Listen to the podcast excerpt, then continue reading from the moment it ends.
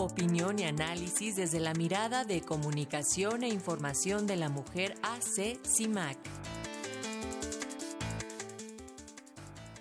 Estudiantes y autoridades del Instituto Politécnico Nacional llegaron a un acuerdo para atender su pliego petitorio que mantiene en paro a algunas de las escuelas de esta casa de estudios. Entre sus principales demandas, según voceros estudiantiles, figuran la contratación de más profesores, mejoras en infraestructura y principalmente atender los cerca de 120 casos de violación y acoso sexual que afirman ANO han ocurrido dentro de diversas escuelas contra alumnas del Politécnico. Acerca de este tema es el comentario de CIMAC esta mañana en voz de la periodista Sirenia Celestino Ortega. Adelante, Sirenia, te escuchamos. Muy buen día.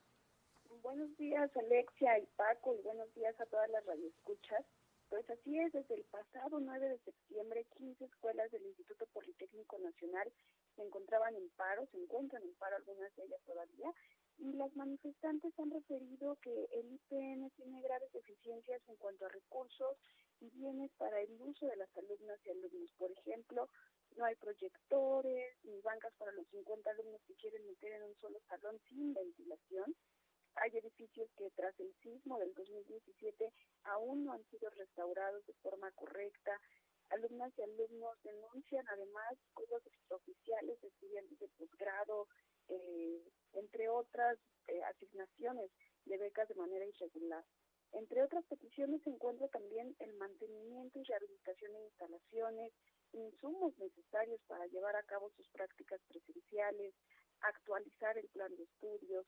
Se exige también la destitución de Salvador Lara Franco, a quien señalan de tener favoritismos tanto en el consejo escolar como entre a nivel administrativo.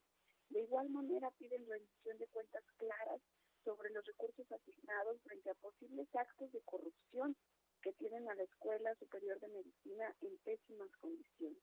En esta escuela, la Superior de Medicina, se exige la renuncia de la abogada Rocío Álvarez Reynosa por cometer omisiones en denuncias de acoso. El Instituto Politécnico Nacional ha reconocido que hay unos 1.553 casos de denuncia por agresiones de este tipo que estaban siendo atendidas con la Unidad Politécnica de Gestión con Perspectiva de Género, fundada en 2022, a partir de un acto de reconocimiento por el feminicidio de María de Jesús Jaime Zamudio, sucedido en 2016, quien fuera estudiante de la Escuela Superior de Ingeniería y Arquitectura de la Unidad Ticomán. A decir del instituto, este feminicidio de Marichuy demostró a la comunidad politécnica la necesidad de atender mejor y más integralmente la violencia de género. Se crearon la Unidad Politécnica de Gestión con Perspectiva de Género y un protocolo para la prevención, atención y sanción de la violencia, aunque aceptaron que estos instrumentos fueron ineficaces al momento del feminicidio de Manchuy. Otro caso que ha marcado el Instituto Politécnico Nacional fue el del profesor inhabilitado en el 2020 del CECIP 6 por agredir sexualmente a una alumna dentro del plantel escolar. Entonces se emitió un protocolo para los casos de hostigamiento y acoso sexual. Además integró al Código de Ética de las Personas Servidoras Públicas del Gobierno Federal eh, una reforma que buscó generar ambientes seguros en las 89 unidades académicas del instituto y a cerca de 76 mil alumnos. Es claro que la unidad de atención y el protocolo no se aplicaron. Las manifestantes siguen exigiendo la creación de un protocolo de género para mejorar la atención en los casos de violencia, así como cursos de sensibilización para docentes, administrativos y alumnos y un compromiso explícito de tolerancia cero frente a la violencia. Desde marzo de este año, el director del Instituto Politécnico Nacional se comprometió a ampliar los canales de comunicación, establecer una mesa de diálogo permanente para dar seguimiento y atender los casos de acoso y agresiones en los planteles.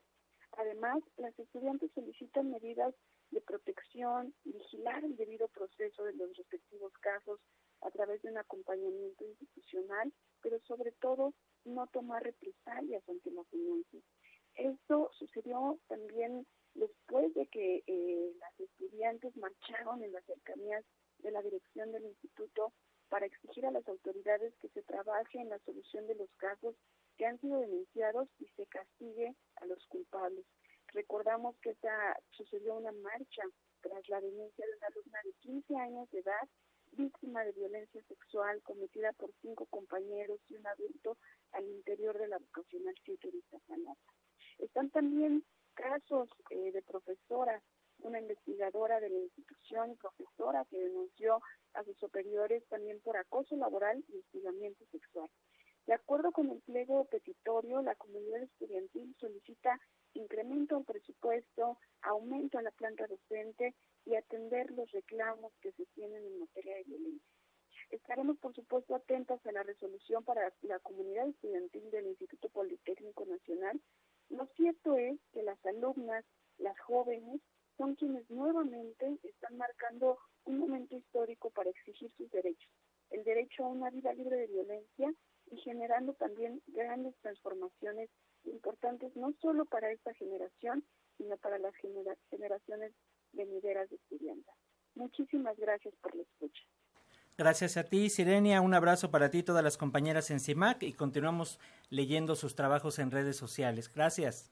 Gracias y excelente inicio de semana. Igual para ti.